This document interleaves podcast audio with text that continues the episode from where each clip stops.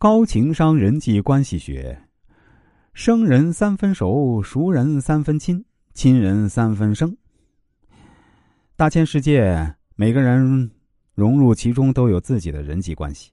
马未都说过一句话：“亲人要生，生人要熟，熟人要亲。”从亲人到熟人再到陌生人，都要妥善处理，把握那个度，火候不到不行，太过了也不行。好的人际关系一定是亲人三分生，生人三分熟，而熟人反而要三分亲。我们先来说说亲人三分生。那古人常说呀，“是亲三分客”，哪怕是有血缘关系的亲人，也要保持一定的距离，像对待客人一样，保持应有的礼节和尊重。如果没有界限感，哪怕是血浓于水的感情，也会走向破灭。历史上。庄公和弟弟段是异母同胞，在庄公成为一国之君后呢，对于自己这个弟弟啊，也是特别的宠爱，要什么给什么。在庄公刚登上君位不久呢，弟弟段就急不可耐的要讨封地来了。一开始就挑了一个最好的地方京邑，在庄公眼里啊，都是自家兄弟啊，呃，你要呢我就给，绝不会亏待你。可没想到这段是个不满足的人。在有了京邑这么好的地方后呢，还想要他周围的北边和西边，庄公也都一一满足了。不过更过分的还在后面。段拥有了地方之后呢，开始修砌城墙，聚集百姓，修缮盔甲兵器，准备好了士兵和战车，想要叛变袭击庄公。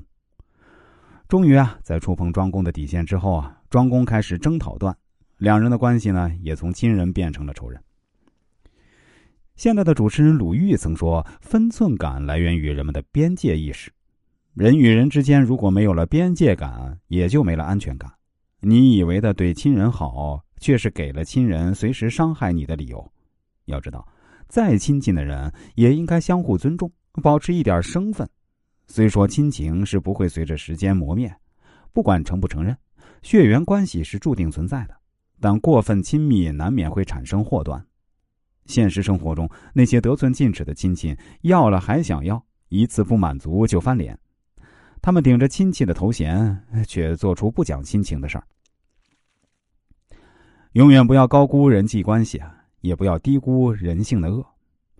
家人之间保持一定的距离感，相互尊重，生活才会少一点乌烟瘴气，多一些人情良知。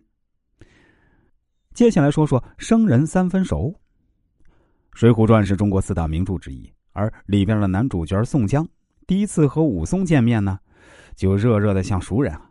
原来宋江在饭馆酒足饭饱后啊，想要上厕所，在过通道时呢，一不小心啊，把炭火掀在了武松身上。武松愤怒的要打宋江，呃，宋江连忙道歉，并且报上姓名赔偿武松。得知对方是宋江后，武松大惊啊，表示自己也有错。就这样。两人是不打不相识，就坐下来一起喝酒。